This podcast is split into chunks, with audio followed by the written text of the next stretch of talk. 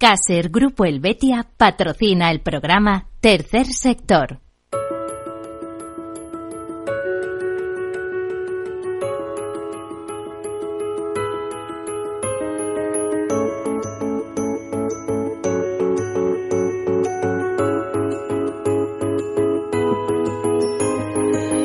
Tercer Sector, un espacio para la economía social. Un programa dirigido por Miguel Benito. Hola, buenas, bienvenidos, bienvenidos a este programa, a este tercer sector, el programa de las asociaciones, de las fundaciones, de las ONGs y no solo, porque eso sería el tercer sector social. También en este tercer sector tenemos empresas muy importantes, grupos de empresas muy importantes, como son las mutualidades, las mutuas, sin olvidarnos de las cooperativas y otras formas de asociación laboral. ¿Qué quiere decir tercer sector? Bueno, tercer sector es un grupo de empresas, teóricamente sin beneficios, es un grupo de empresas que no es un sector público, es un sector privado, digo teóricamente sin beneficios, que beneficios suelen tener. Lo que pasa que esos beneficios bien eh, se reinvierten en el fin eh, para el que fueron constituidas esas empresas y eh, normalmente eh, esa reinversión se puede producir en forma de reservas o de eh, nuevos proyectos.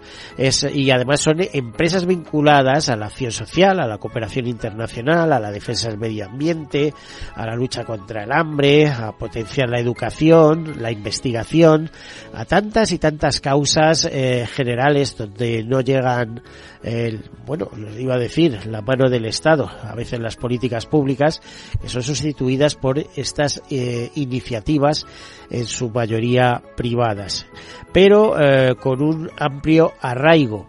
Tanto es así que, por ejemplo, eh, el tercer sector, que es un sector pujante, pues está integrado por más de, eh, iba a decir 10.000 fundaciones, esa es la cifra que nos da la Asociación Española de Fundaciones, aunque se considera que activas solo hay 6.000 y menos de 1.000 están asociadas a la Asociación Española de Fundaciones, eh, empresas eh, ONGs, en el que hay dos cifras que se manejan, 24.000, 28.000 en el caso de, de España, bueno, es complicado precisar, sí hay que decir que para ser ONG hay que ser antes fundación o asociación, el número de asociaciones sobrepasa las 700.000, 800.000 eh, con mucho, pero también es muy difícil matizar eh, cuáles exactamente interesarían en este caso y cuáles están activas.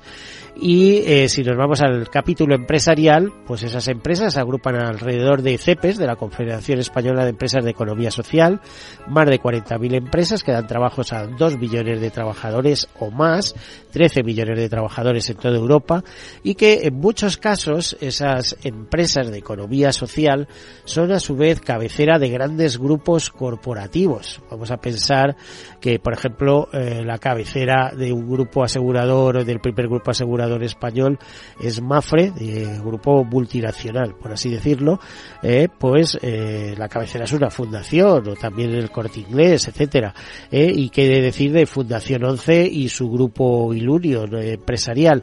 Es decir, tiene mucha relevancia a todos los niveles y está muy imbricado en el tejido empresarial y en otra forma de enfocar los negocios. ¿Eh? Eh, son negocios, es economía de personas pensando en las personas. Bueno, y hecha esta presentación y de decirles que de alguna manera el tercer sector también es la solidaridad mercantilmente organizada, sobre todo para ser eficaces, eh, pues entramos en temática con algunas notas de actualidad, alguna que deberíamos haber contado ya eh, la semana pasada por su importancia, pero lo hacemos en esta ocasión. Comenzamos. Pues las organizaciones ecologistas celebraron el 12 de julio que el Pleno del Parlamento Europeo se mostrara a favor de la restauración de la naturaleza. De hecho, en ese día, 12 de julio, el Parlamento Europeo aprobó su posición a favor del Reglamento de Restauración de la Naturaleza. El resultado de la votación, unido a la posición favorable del Consejo a la aprobación del reglamento, supuso un hito en los esfuerzos de recuperación y protección del patrimonio natural. Esta acción eh, celebrada y compartida por las eh, ONGs Amigos de la Tierra, Clean Air eh, Ecologistas en Acción, Greenpeace, Oceana, SEO Birlaz y World Wildlife Fund, eh, como organizaciones de defensa en la biodiversidad y de la lucha contra el cambio climático, pues celebraron que el Parlamento Europeo aprobará ese reglamento de restauración de la naturaleza que será un paso vital muy importante para la supervivencia de los ecosistemas en la Unión Europea. El proceso legislativo del reglamento ha sido torpedeado en el Parlamento Europeo, dicen desde estas organizaciones, en diversas ocasiones por varios partidos del hemiciclo que han intentado bloquear esta propuesta por intereses electorales ante la proximidad de las elecciones europeas y en una visión cortoplacista que focaliza un modelo de producción y consumo claramente insostenibles, también en términos socioeconómicos.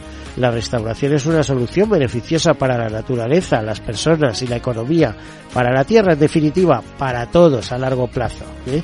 porque estamos quemando eh, recursos eh, en la tierra a una velocidad increíble que luego a ver quién restaura todo ese patrimonio natural que está desapareciendo ante nuestros ojos.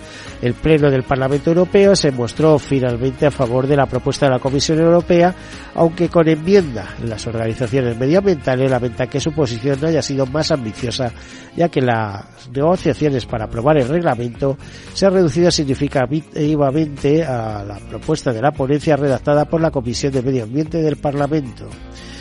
Bueno, el reglamento propuesto por la Comisión Europea no solo busca mejorar el estado de los ecosistemas terrestres y marinos, sino que asegura beneficios en la salud, el bienestar y la economía. Esto es especialmente importante para España, uno de los países más vulnerables a la desertificación, a la pérdida de biodiversidad y al aumento de la temperatura del océano, donde la restauración de los ecosistemas es fundamental para fortalecer nuestra resiliencia ante los efectos de la crisis climática. Y Manos Unidas nos recordó en su momento que 825 millones de personas sufren hambre si esta cifra sigue creciendo, podría alcanzar los mil millones en 2030. Y cuando digo su momento fue hace pocas semanas. Eh, nos decían que eh, si queremos acabar con el hambre es urgente, entre otras cosas, reducir la pérdida y el desperdicio de alimentos.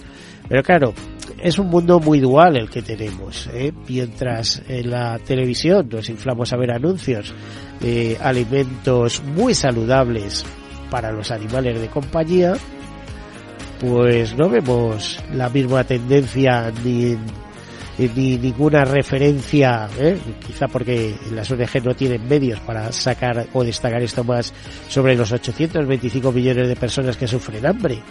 No es un mundo desigual y un poco anacrónico.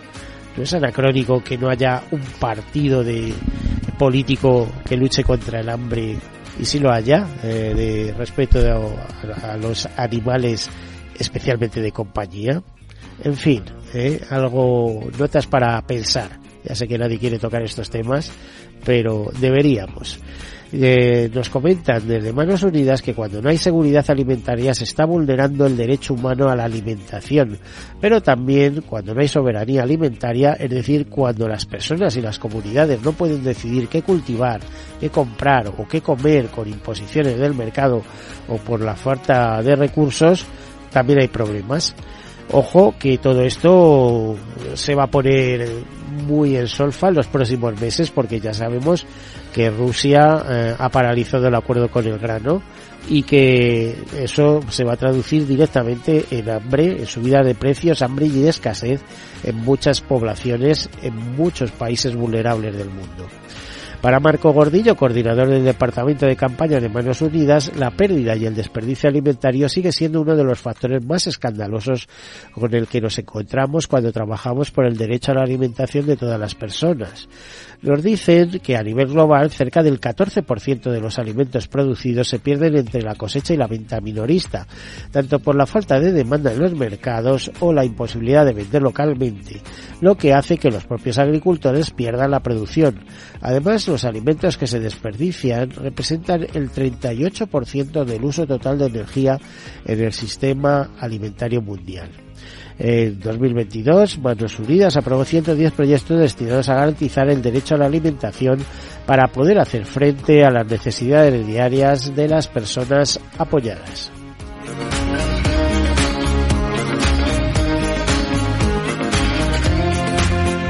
Bueno, y hemos conocido que reto solidario conseguido, eh, éxito junto con juntos en la campaña Juntos contra Dravet. Eh, la carrera virtual solidaria Juntos contra Dravet, eh, organizada por la Asociación Esportiva Yo Corro por el Dravet y Apoyo Dravet, culmina con el reto colectivo de alcanzar 27.000 kilómetros de recorrido. Para ello los participantes eh, aportaron sus actividades físicas registradas en una app eh, participantes y donantes de toda España se movilizaron para apoyar eh, la ciencia y los eh, afectados por las enfermedades raras como epilepsia o síndrome de Dravet, destacándose un incremento de más de un centenar de nuevos participantes y un total de 49.000 kilómetros subidos acumulados, teniendo en cuenta la excelente etapa. La carrera Juntos contra esta enfermedad comenzó el 23 de junio, coincidiendo con el Día Internacional del Síndrome de Dravet o eh, y unió mediante un tour virtual los 12 centros de investigación de la red científica INDRE, eh, que es Red Internacional de Investigaciones del Síndrome de David y Epilepsia Refractaria. Todo el dinero recaudado se destina a la financiación de sus proyectos de investigación y Supercuidadores y Plenio firman un acuerdo para mejorar la vida de las personas dependientes y sus familias. Estas dos instituciones trabajarán para mejorar la formación y cualificación de las personas cuidadoras del servicio de atención domiciliaria y así poder ofrecer mejor atención a las personas mayores o dependientes de sus familias. Bueno, pues con esto lo dejamos porque hoy tenemos una eh, entrevista muy interesante, por no decir una presencia que ya tocaba, que ya era hora, de una persona eh, eh, increíble, de un profesional eh, impulsor de muchas cosas y representante de muchas más, como es Luciano eh, Pollato, presidente de la plataforma Tercer Sector. Bienvenido. ¿Qué tal? Hola, muchas gracias por la invitación. Pues muchas gracias a ti porque con una plataforma lanzada en el año 2012 si no tengo mal, no, no, mal no recuerdo, ya era hora de que nos rozáramos en este programa, ¿no? Sí, siempre hay una oportunidad y evidentemente como, como plataforma del tercer sector, que como muy bien dices... Pero es tercer sector social, ¿no? Eso hay que matizar. Como muy bien dices, eh, se gestó en el año 2012 evidentemente es tercer sector de acción social, ¿no? El, el, el primer sector tiene que ver con, con todo lo que es la, administración pública en todas sus modalidades, el segundo sector es el, el, el, mundo empresarial y el tercer, el tercer sector somos las entidades sin ánimo de lucro, tanto asociaciones como fundaciones, ¿no? Y que nos dedicamos a... Formas, por formas, ¿no? Lo decíamos, mutualidades, exactamente. mutuas cooperativas. El mundo cooperativo sabes que es un mundo muy potente económicamente. Fíjate, no hemos dado un dato, pero se suele hablar de que representa el 10% del PIB español. Entonces dices, pero bueno, vamos a ver, el PIB español que estará entre los 1.300.000, 1.400.000 millones, uh -huh. ¿cómo es posible que 130.000 millones o 140.000 millones eh, correspondan al tercer sector? Pues sí, estamos muy cerca de esa cifra. Yo siempre doy un dato y es eh, que solo eh, partiendo de lo que son mutualidades, propiamente mutualidades, gestionan más de 54 mil millones eh, por cuenta de sus digo gestionan ¿eh? no que sean suyos sino que son, están destinadas a pagar jubilaciones etcétera etcétera pero claro si luego hablamos de grandes grupos eh, empresariales como contaba antes que tienen como cabecera fundaciones etcétera etcétera bueno cuánta economía genera todo eso ahí detrás mm. ya sé que el tema del tercer sector social es más especial de mm. hecho y ahora si quieres me regaña Luciano, me lo voy a decir, soy las órdenes mendicantes del siglo XXI, ¿eh? Sí, bueno, en, en definitiva, cuando, cuando fundamos la plataforma del tercer sector, eh, era para defender los derechos sociales, económicos y culturales de, la, de las personas más, más vulnerables. Más, más desfavorecidas, ¿no? Eh, sin embargo, creo que se ha avanzado mucho al respecto. En el año a ver, en 2012, incluso unos años antes, poco se hablaba, había una tendencia, pero poco se hablaba, por ejemplo, de orientación ESG o ASG, ambiental, eh, social y de gobernanza en las empresas. Hoy en día es casi una obligación, ¿no? Todas las empresas tienen que tener acciones eh, sociales, y además eh, que reluzcan. Viene luego ahí la labor de fundraising, de casar mm. eh, ONGs con eh, proyectos que estén dispuestas a, financiar las empresas. Pues ha avanzado mucho, ¿no? Hombre, yo creo que la, cada vez hay una cultura más solidaria. Yo creo que el empresario no solamente genera empleo, no solamente genera PIB, sino que en determinadas ocasiones y cada vez es más generalizado, piensa en, lo que está ocurriendo en el mundo y, en concreto en este país, ¿no? Entonces, cuando vemos cifras de ciertas desigualdades, de una pobreza extrema preocupante, de, gente que quiere trabajar pero que no puede trabajar tal vez porque por, por, su formación o porque no se haya reciclado, ¿no? Hay que pensar que ahora mismo antes había ayudas para los parados de larga duración, ¿no? De mayores de 55 años, ya resulta que cuando una persona cumple 50 años es muy difícil conseguir trabajo. Entonces hay una serie de organizaciones que estamos empujando para realmente formar a estas personas, hacerlas empleables eh, y, que salgan también ¿no? de, de esas carencias ¿no? Monetarias que al final son carencias energéticas, son carencias de vida, son carencias de todo, ¿no?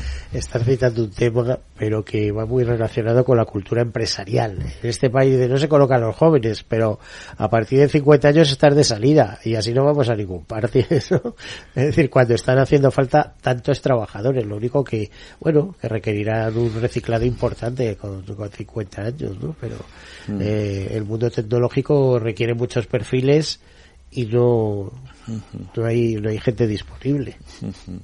Ahí está la clave, ¿no? Cómo tenemos que ir acercando, ¿no? las entidades que nos dedicamos a la social y, las, y las empresas para que podamos sacar este país adelante. ¿Cómo se puede sacar adelante? Pues creando alianzas. ¿Cómo se pueden crear alianzas?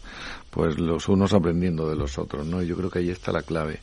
Aquellas entidades que tenemos más cercanía, más contacto con, con, con la gente más desfavorecida o más excluida, tendremos que poner en valor que existen, pero que hay un potencial ahí, ¿no? A, presente y a medio y a largo plazo, ¿no?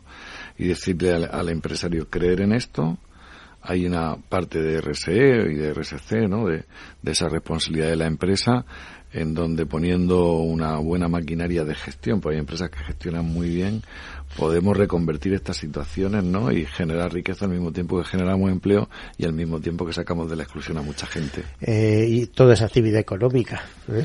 Al fin y al cabo, todo toda esa actividad económica, lo, lo, lo, público tiene, tiene escasez, ¿no? Lo estamos viendo cada día más, ¿no? En lo público, en la sanidad, en la, educación y en otros ámbitos, ¿no?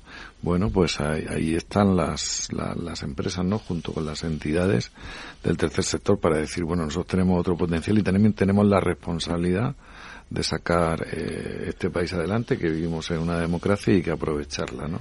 ¿Y aprovecharla para qué?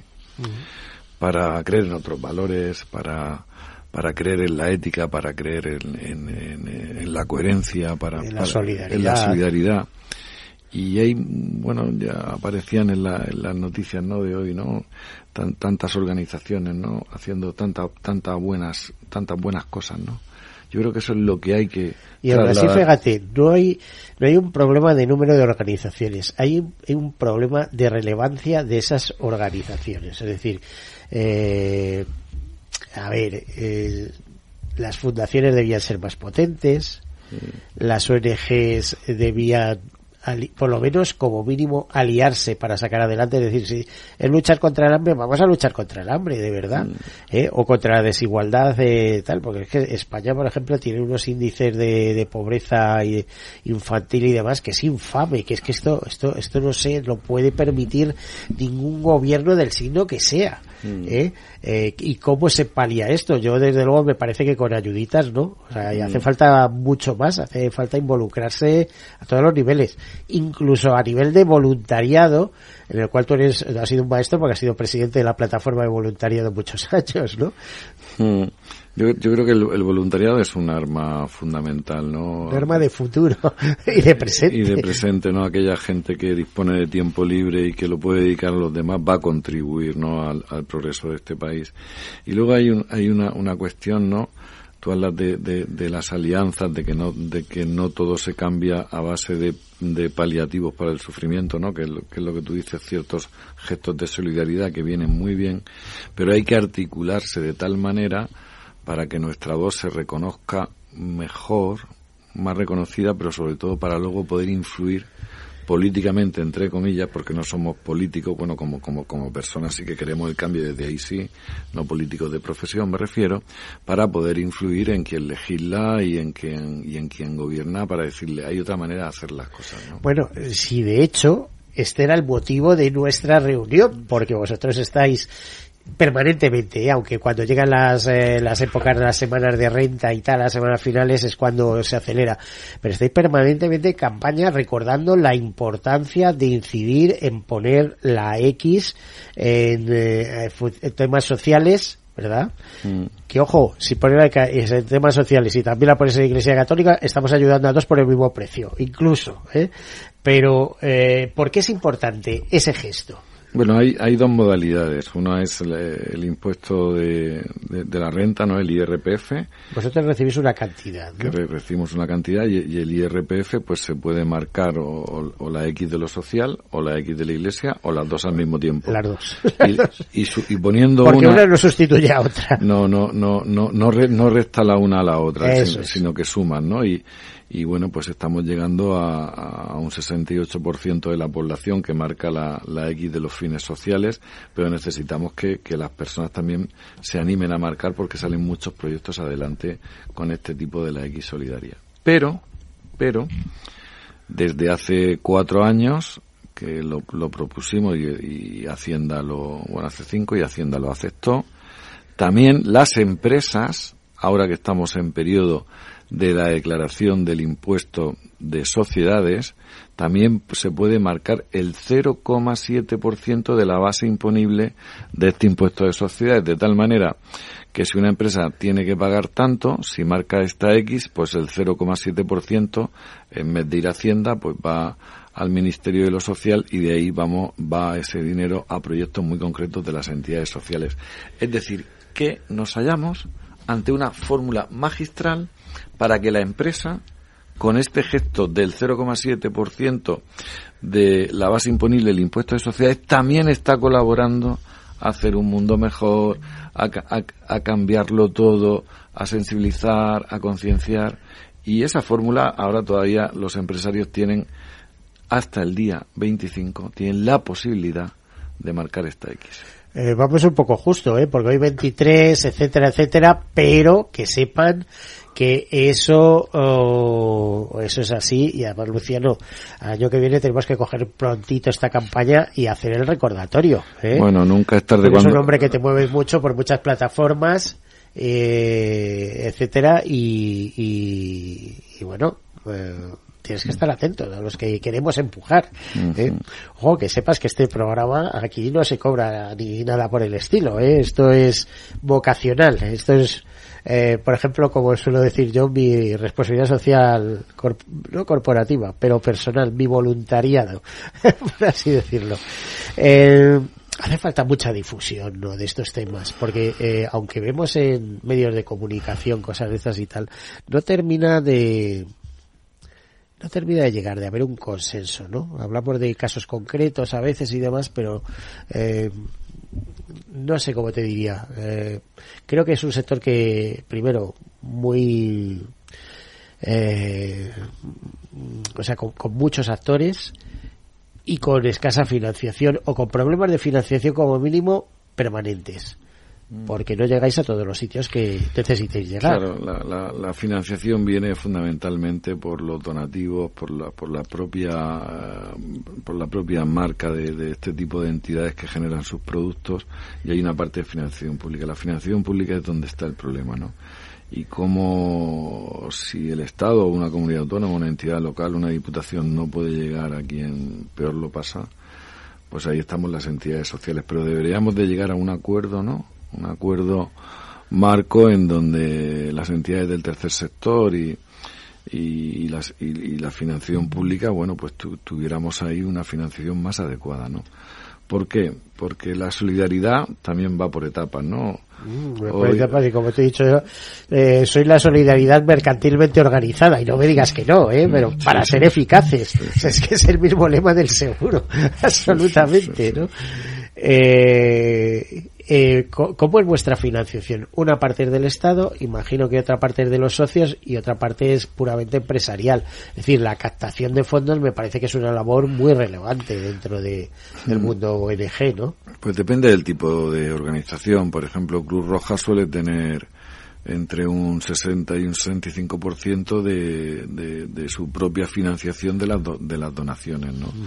Lo que ocurre es que hay eh, momentos concretos, como lo que pasó con la guerra de Ucrania, que, que hay que gestionar tres centros de referencia eh, en este país para la acogida de, todo, de toda la gente que huye de la guerra y evidentemente pues el Estado no puede gestionar eso y se lo cede a Cruz Roja con una licitación rápida pero todo, eso hay que pagarlo, ¿no? Entonces, en momentos concretos sí que hay dinero público, pero sobre todo cuando hay ciertas cuestiones, ¿no? Que nos sobrepasan. Pero ya en la medida, todo lo que, todo lo que es la, la colaboración con, con las personas que tienen con discapacidad, con, con, con, las personas que no tienen esa formación, como yo te decía, para ser empleables, toda esa financiación sí debería de ser más estable porque la administración muchas veces no llega, ¿no? Yo espero que... Y vosotros, eh, vamos a ver, las ONGs necesitan tener equipos estables, preparados, mm. los sueldos no suelen ser muy grandes mm. y, bueno, hay cosas que llaman la atención. Mira, vamos a... Damos entrada a Paquita Sauquillo, vocal de comunicación de la plataforma de Tercer Sector. Eh, bienvenida, Paquita. Buenos días. Hola, buenos días, bienvenidos. A ver, eh, estábamos hablando ahora mismo con Luciano Pollato la importantísima necesidad de financiación de las organizaciones sociales, pero quizá empezando por ese primer pilar que es el Estado, que es la financiación pública, eh, y que la, la, mejor manera de hacerlo o una de las mejores maneras es eh, concienciación, pero además eh, que las declaraciones de la renta figure siempre esa X solidaria, ¿no?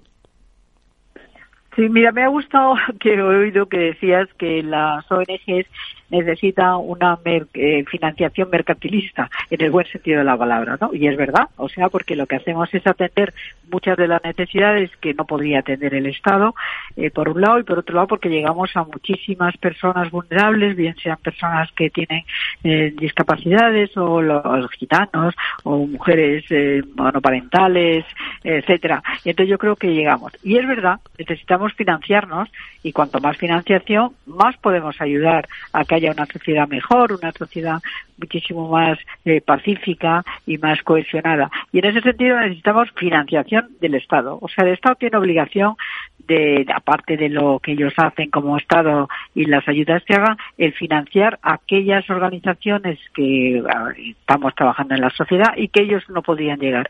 Y por lo tanto necesitamos esa financiación. ¿Cómo lo podemos conseguir? Bueno, pues hay el sistema del IRPF de la casilla, que ya es conocido, pero sin embargo desde hace, desde 2018 pues creamos el tercer sector que ya hemos cumplido coordinadamente más de 10 años, pues lo que llamamos la casilla de empresa solidaria, que es que las empresas también pueden rellenar el 07 de su casilla. Hasta ahora pensábamos, hasta el 2018, que únicamente los particulares, cuando hacen la declaración de la renta, pudieran rellenarlo el 07 de su impuesto. Sin embargo, a partir de 2018, de acuerdo el tercer sector con la Administración, pues decimos no, y con las empresas, claro, pues pueden rellenar ese 07 en su casilla de impuesto de sociedades. Y esa cantidad también se sumaría y se suma al IRPF de impuesto de persona física y es con lo que nos eh, financiamos en los Paquita, y eso, eso se ha notado desde la perspectiva empresarial, se ha notado la aportación de las empresas eh, en esa casilla de documentos de IRPF eh, eh, de pago de impuestos. Sí, de impuesto de sociedades. Sí. mira, sí se ha notado. Lo que pasa es que, claro, es, es muy reciente, porque en el fondo estamos hablando desde el año 2018, o sea, prácticamente no llevamos cinco años, ¿no? Pero sí se ha notado, y además, aparte de por el tema económico, se ha notado también eh, la solidaridad de las empresas. Y yo creo que el tercer sector hemos intentado y llegamos, y con muchas empresas, de hecho hay muy buena relación, alianzas para que efectivamente ellos sean conscientes de que rellenando ese impuesto, pues crean lo que se llama la solidaridad interna de sus empresas, pero en lo que pueden ellos aportar a la sociedad.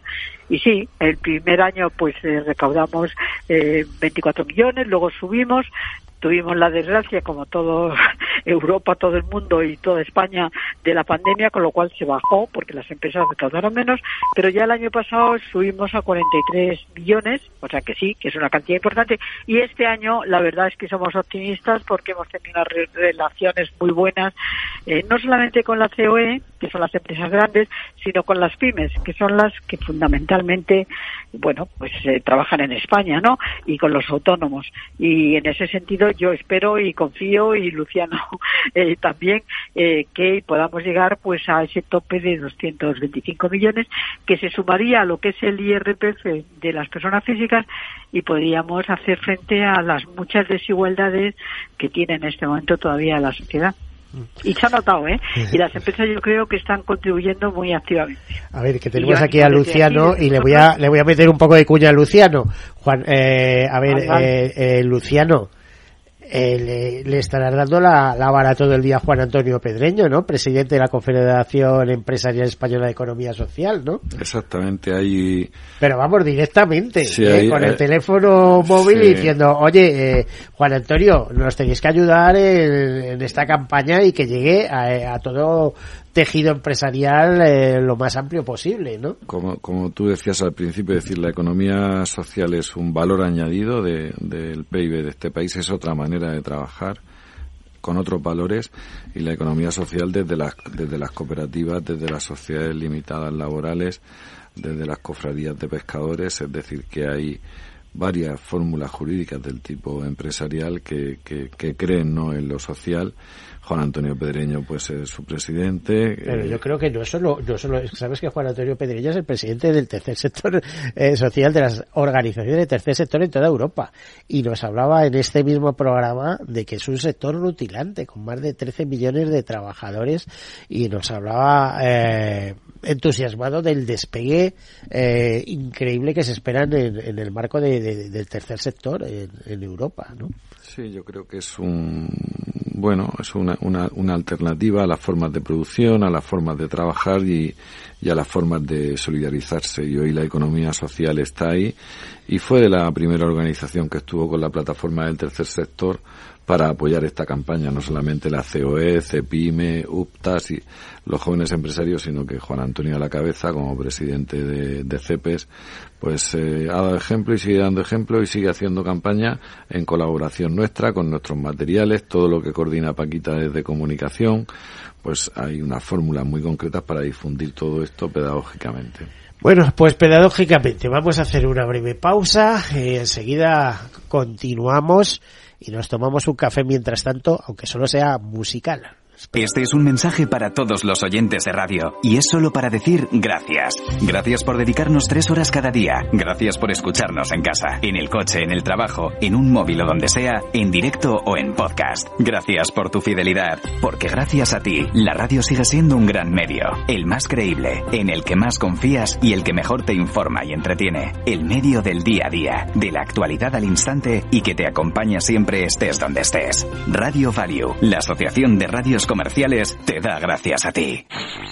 En Capital Radio te mantenemos económicamente informado desde que amanece. Son las 7 de la mañana, hora central europea, las 6 de la mañana en Canarias. Aquí comienza Capital, la bolsa y la vida. Haciendo algún break en el camino. Enseguida, hora trading la hora más golfa de los mercados. Para continuar informándote después de comer. Son las 4 de la tarde, las 3 en Canarias. Esto es Mercado Abierto, en Capital Radio. Y que cierres el día conociendo todos los detalles. Señoras y señores, buenas noches, bienvenidos. Escuchan la sintonía de Capital Radio. Les invito a que nos acompañen aquí en el balance. Capital Radio. Información económica de calidad. Tercer sector, un espacio para la economía social, un programa dirigido por Miguel Benito.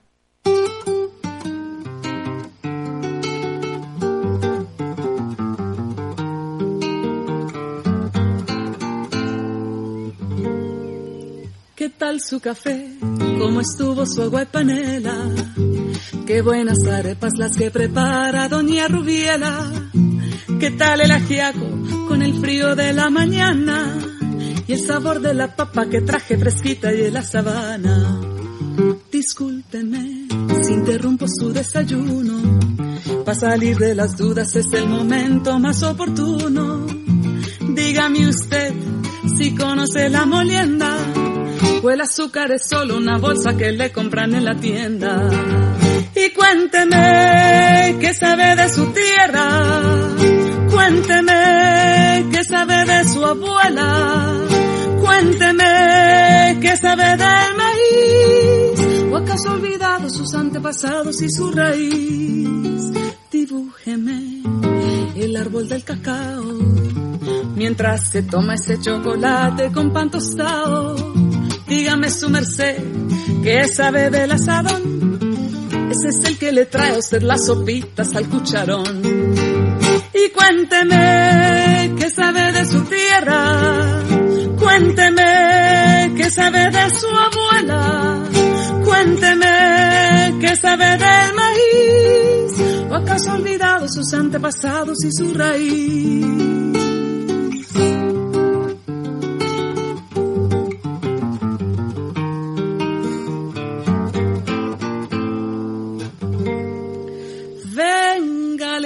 Los cuentos del huerto y de la malanga, la yuca, la yota, los chontaduros, la quinoa, las habas y la guatila.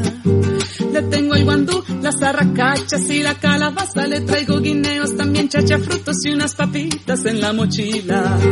Ay, perdón señor, por ser yo tan imprudente, es que a veces me llegan estos pensamientos irreverentes. ¿Pa' qué va usted querer saber sobre el arao? Si allí en la esquina lo encuentra toitico bien empacado. Pues nada, aquí retomamos la conversación que teníamos con Paquita Sauquillo. Antes comunicarles que hemos despedido a Luciano Pollato que tenía eh, algo que hacer de manera urgente y eh, le hemos tenido que despedir, eh, pero curiosamente nos hacía una recomendación extensísima de Paquita Sauquillo, Paquita eh, o Francisca, no sé cómo, cómo prefieres que te llame. Sí, igual me da. El, problema del nombre es que una vez me llaman Paquita, otra vez es Francisca, otra vez es Paca, es muy complicado. Bueno, Pero es que como antigua persona. política y eurodiputada te, te hemos conocido toda la vida como Paquita Sauquillo, es así, ¿no? Efectivamente, pero por ejemplo en Vallecas, cuando trabajé en toda la remodelación de las viviendas, de todas las chabolas que había, la gente me conocía como Paca. Pero bueno, igualdad, llámame como os parezca. ¿eh? Bueno. Lo importante es que la radio juega un papel clave en la difusión en este momento de, De lo que es la mensajes, empresa solidaria. mensajes. Sí, aparte de eso, eh, bueno, eh, en tu caso muy vocacional, eh, porque nos hemos enterado que aparte de ser vicepresidenta también de la de la eh, plataforma Tercer Sector y vocal de comunicación, estás muy involucrada en el voluntariado también, ¿no? Pues sí, soy vicepresidenta de la plataforma del voluntariado. Bueno, es que yo creo que es clave, o sea, llega eh, para los jóvenes, pero también aquellas personas que ya estamos jubiladas, yo creo que es muy importante el que dediquemos una parte nuestra al voluntariado, ¿no? Y en ese sentido, pues sí, yo he dicho y lo pienso que para mí uno de los mm, sitios en donde me encuentro y me he encontrado más Una de las pues, satisfacciones, es- digamos, ¿no? Exactamente, una de las satisfacciones es trabajar en el voluntariado. Porque además, fíjate que con el tercer sector, que lo formamos desde, hemos cumplido 10 años, ya 11, pues lo formamos la plataforma del voluntariado, la plataforma de la infancia, el- la coordinadora de ONGs, el CERMI, eh, Cruz Roja, Cáritas, la ONCE, eh, bueno, un montón de organizaciones. Y yo creo que el estar coordinados y conjuntamente aprendemos y aprendemos de las necesidades que hay. Por ejemplo, el otro día, pues se ha unido a la plataforma del tercer sector el tema de la salud. Bueno, fundamentalmente voluntarios que trabajan en apoyo a las personas que tienen cáncer, apoyo a las personas que tienen el ELA, eh, investigación de, de este- estas situaciones que viven desgraciadamente muchas personas en nuestra sociedad y yo creo que aprendemos unos de otros y en ese sentido bueno pues trabajamos coordinadamente y la verdad es que me siento muy satisfactoriamente trabajando con las otras organizaciones como la- desde la plataforma del voluntariado Eh, desde luego se te nota, ¿eh? aunque fíjate que, que el motivo de hoy era eh, los problemas de financiación de ese tercer sector, no ya de la plataforma, pero sí de ese, por cierto, te voy a preguntar que cómo se financia la, plataforma de tercer sector, pero desde luego de vuestras representadas, de las ONGs, eh, los problemas de financiación siempre son constantes, porque claro, ocurre como en la economía, los recursos siempre son escasos. Entonces, si hay poco dinero, se pueden atender pocas necesidades, si hay más dinero, se puede llegar a más sitios. Eh, por esa primera pregunta, ¿cómo, cómo como tal plataforma? Bueno, pues nos financiamos de dos formas. Por un lado, desde el Estado, a través de esto que estamos hablando, eh, de, la, casilla del IRPF del 07 y también desde la casilla de empresa solidaria. Bueno, en proyectos que salen y que, que nos financia. También privadamente, o sea, yo creo que también la gente tiene que saber que hay muchísimas donaciones privadas de la gente, o sea, que también la gente aporta. Y luego las diferentes cuotas que, que pagamos los que formamos parte de las diferentes plataformas, etcétera. Entonces es la forma de financiarnos. Pero yo sí que querría decir, porque hay muchas veces que la gente dice, bueno, bien, está muy bien, yo relleno la casilla de empresa solidaria, dicen las empresas, o yo relleno la casilla del IRPF, y cuando hago el impuesto de la renta, que por cierto, quiero deciros que el impuesto de empresa solidaria hasta el día 30 de julio lo pueden rellenar las empresas y que si alguna no lo ha rellenado... Haces bien en recordarlo, ¿eh? Haces bien. Claro, que no se preocupe, que pueda ampliarlo, ¿entiendes? El otro día, porque desgraciadamente lo del impuesto de empresa solidaria, el problema que tenemos en este momento todavía en la sociedad es que hay muchas empresas, sobre todo pequeñas empresas, pymes y autónomos que todavía no conocen que pueden rellenar esta casilla. Bueno, pues decirles que todavía están a tiempo.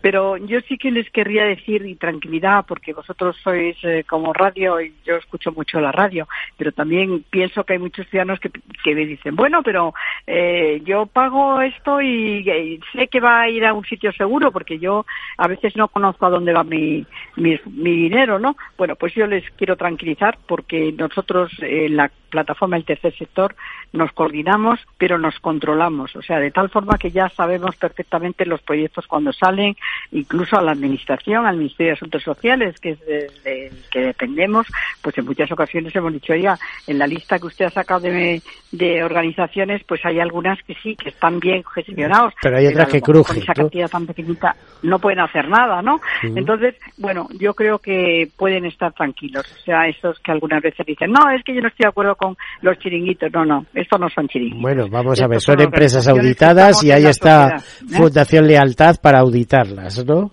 Efectivamente, sí, sí, no, y además mm, ya nos conocemos, no sé cómo explicarte. O sea, puede haber algún caso, claro, porque el ser humano pues puede cometer errores, pero yo creo que las organizaciones que están coordinadas y que trabajamos conjuntamente ya nos conocemos, o sea que ya sabemos exactamente los proyectos que están haciendo, cómo están atendiendo a la gente más necesitada.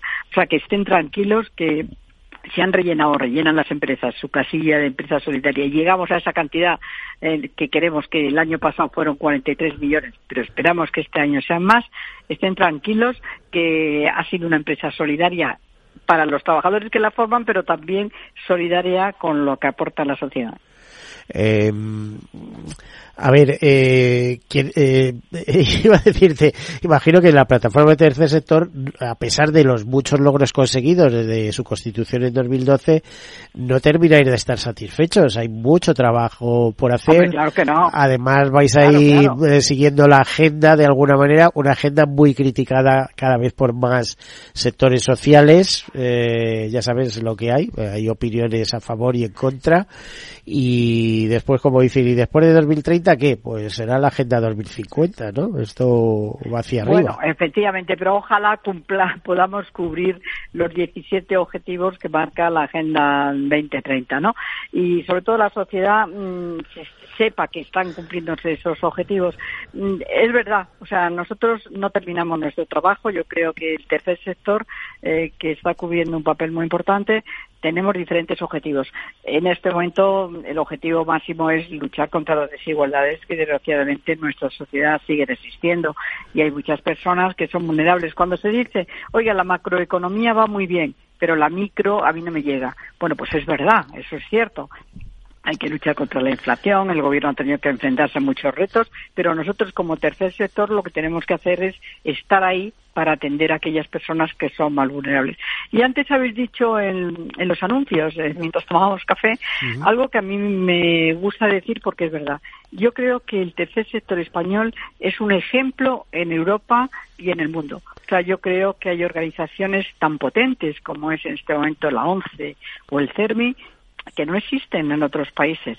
Pero como tercer sector, eh, en donde estamos coordinadamente. Bueno, eso es de referencia. Es que, es que vas a Portugal y desde luego los ciegos no tienen la organización que tenemos aquí en España. Por eso te ¿eh? iba a decir, no, pero yo he estado en el Parlamento Europeo durante 10 eh, años y, y, entonces, estoy hablando ya de la década de los 90. Llamaba la atención, ¿no? Conseguir avanzar, ¿no? Llamábamos la atención el tercer sector y ahora mismo, o sea, ¿por qué? Porque el tercer sector mm, atendemos a las personas más necesitadas y más vulnerables de nuestra sociedad, pero a su vez insistimos y presionamos a la Administración para que vaya teniendo en cuenta diferentes reivindicaciones de las que tenemos. No solamente mm, también en el tema medioambiental, que también están coordinados con nosotros, ¿no?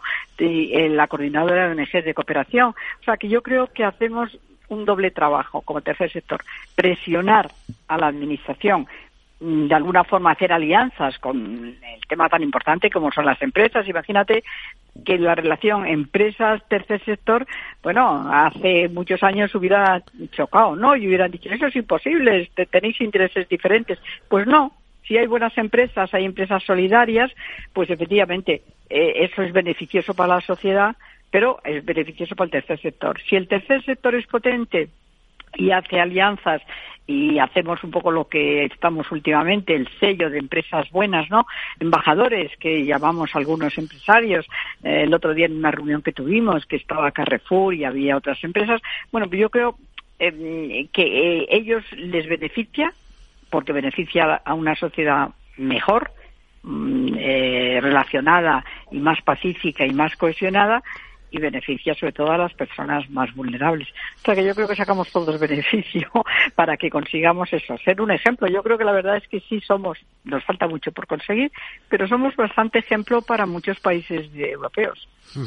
En algún tipo de empresas, desde luego, empresas sociales o, de iniciativas de tercer sector, por supuesto.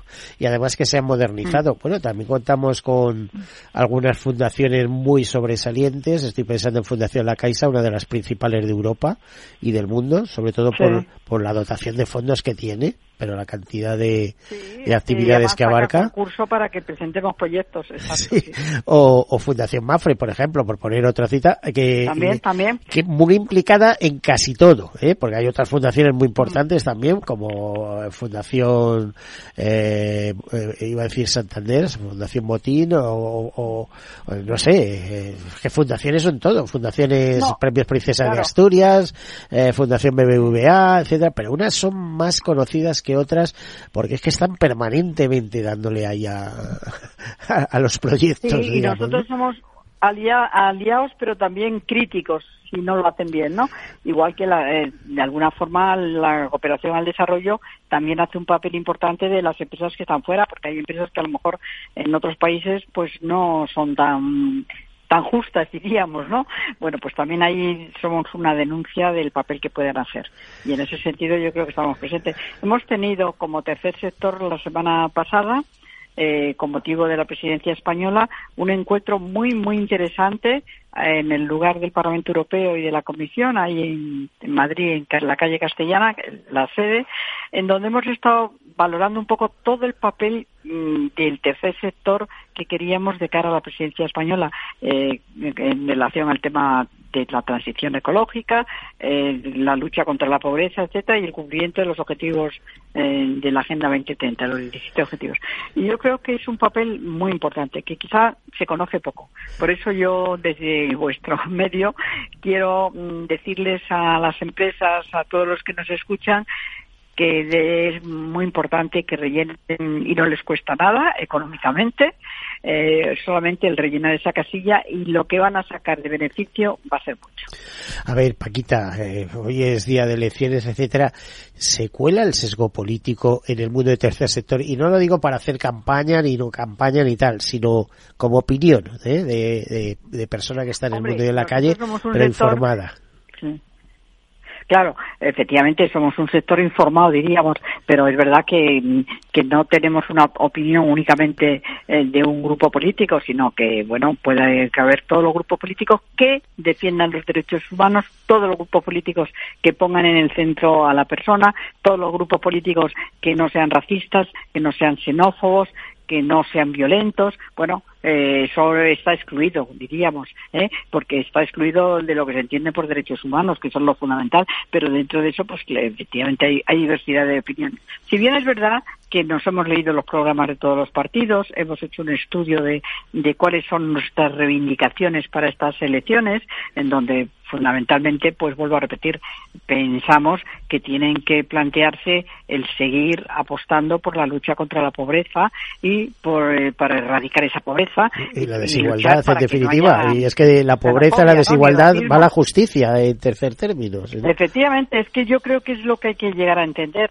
Es que la lucha contra la erradicación de la pobreza es eh, un tema de justicia, no es de caridad, es de justicia, de una sociedad en que efectivamente tiene que ser más igualitaria. No puede ser que haya unos que saquen, vivan muy bien y saquen mucho beneficio y otros no. Hemos estudiado, hemos aportado desde el tercer sector eh, durante la legislatura mm, que termina, hemos apostado también porque la necesidad de que todo el mundo tenga derecho a una vivienda y una vivienda en condiciones y hemos aportado nuestras enmiendas a los diferentes grupos políticos para que nos tuvieran en cuenta, no solamente en el tema de la vivienda, sino bueno, pues eh, la lucha contra la violencia de género nos parece un tema importantísimo porque es incumplimiento de un máximo eh, derecho humano, ¿no? Que es el derecho a, ser a ser humano, ¿no? A, a, la mujer como tal mujer que es un ser humano. Bueno, yo creo que el tercer sector ahí está muy presente, aunque cada uno tengamos nuestras diferentes opiniones políticas, pero con un sesgo muy claro, el ser humano.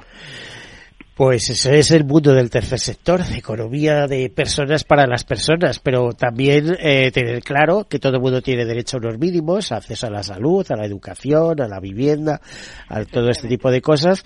Y yo, fíjate, no, eh, contrariamente a, a la opinión que has vertido, te diría que a mí no me importa que haya gente que sea riquísima siempre y cuando eh, eh esos mínimos para otra serie de gente, eh, es decir, no me importa que alguien vaya en Mercedes mientras los demás puedan ir en, un coche más pequeño y puedan moverse, a ver si nos entendemos, es decir, que tengan los elementos básicos para desarrollar la, la, vida, es decir, eh, hay que partir de unas bases iguales y, luego, luego hay gente muy trabajadora y tal, claro, el que hereda es otra cosa, pero hay gente muy trabajadora que a base de constancia y demás pues ha conseguido eh, montarse unas cosas. Desde luego también hay un refrán que dice eh, que el que mucho lleva, algo puede llevar a los demás. El que no tiene nada, ese, eso es más complicado. Hay tres principios clave.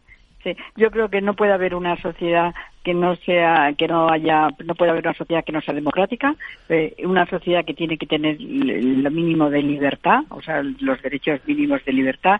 No hay libertad eh, si, no hay democracia y no hay democracia si no hay libertad pero está claro que es muy importante el que haya una sociedad más justa y más igualitaria. Eso no quiere decir que no haya unos que puedan vivir estupendamente mm, eh, muy bien lo que pasa es que tienen que ser solidarios con aquellos que que no que a lo mejor no llegan pero todo ser humano necesita y somos conscientes, pues eso, de un derecho a la salud pública para todo el mundo, que luego otros quieren ir a... Sí, acceso a, la, educación, acceso a la vivienda, ¿eh? lo que decíamos, a poder comer todos los días. a la vivienda, eh, eh, claro, efectivamente. Es decir, a una renta mínima. y luego ser consciente de que hay personas que a lo mejor hoy estás bien, pero que a lo mejor mañana pues estás discapacitado, ¿no? Y tienes derecho a que se te considere como un ser humano, ¿no? En, en las mismas condiciones y no ya te consideren que eres eres un minusválido. No, no, eres una persona con todos tus derechos, igual que el otro. Lo que pasa es que en ese momento, pues, has tenido un accidente o has nacido ya en esas condiciones. Paquita, tú que sabes perfectamente que tenemos la suerte de vivir en España.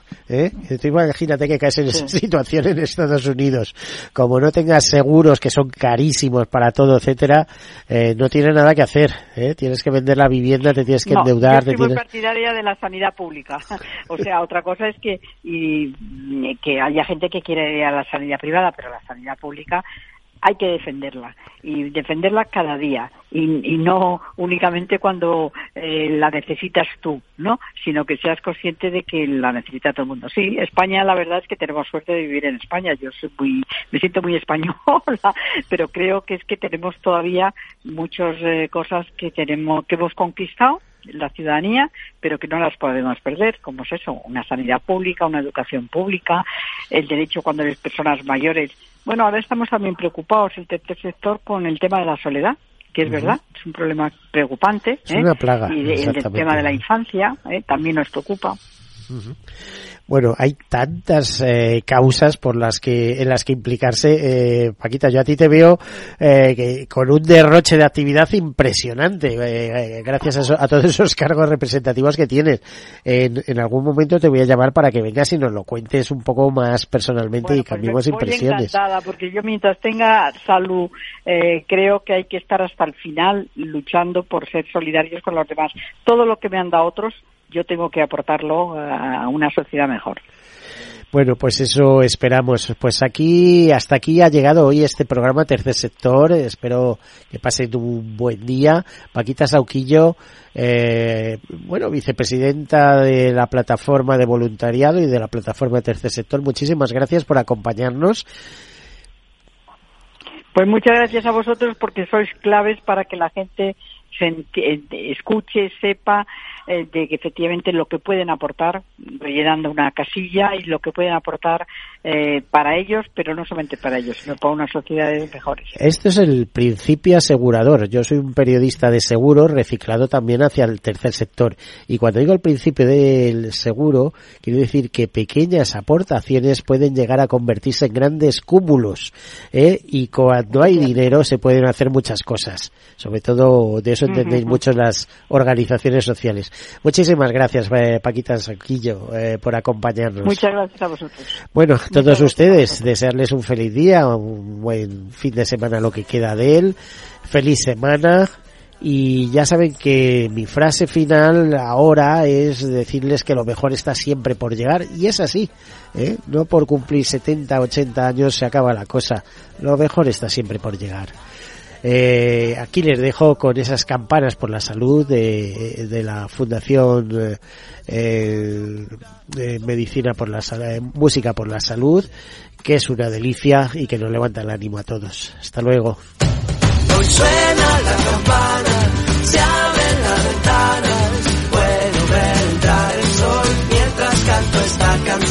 Suena la campana, habla de esperanza, al corazón. Let's go. One, two, three, four. No es una locura soñar que se cura. Si hoy sé, hoy sé que es verdad. Tómame la mano, he visto el camino. No estás solo y nunca lo estarás. Somos muchos, cada vez somos más juntos venceremos y te tocará cantar. Hoy suena la campana,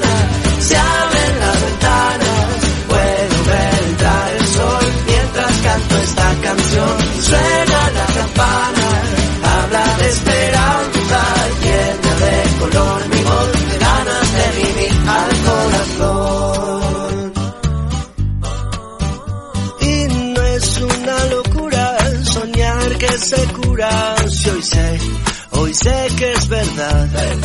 Hoy me siento fuerte, hoy doy gracias a los valientes, todos juntos llegamos hasta aquí.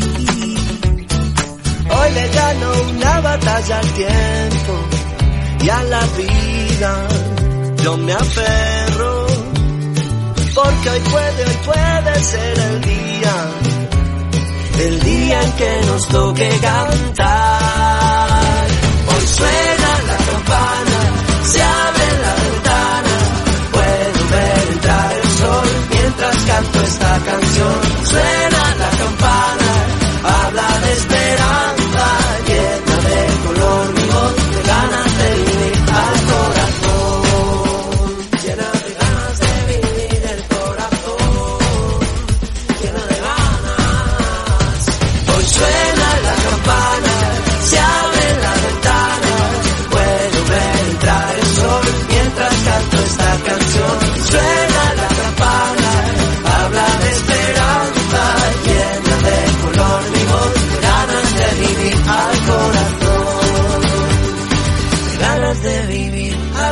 corazón.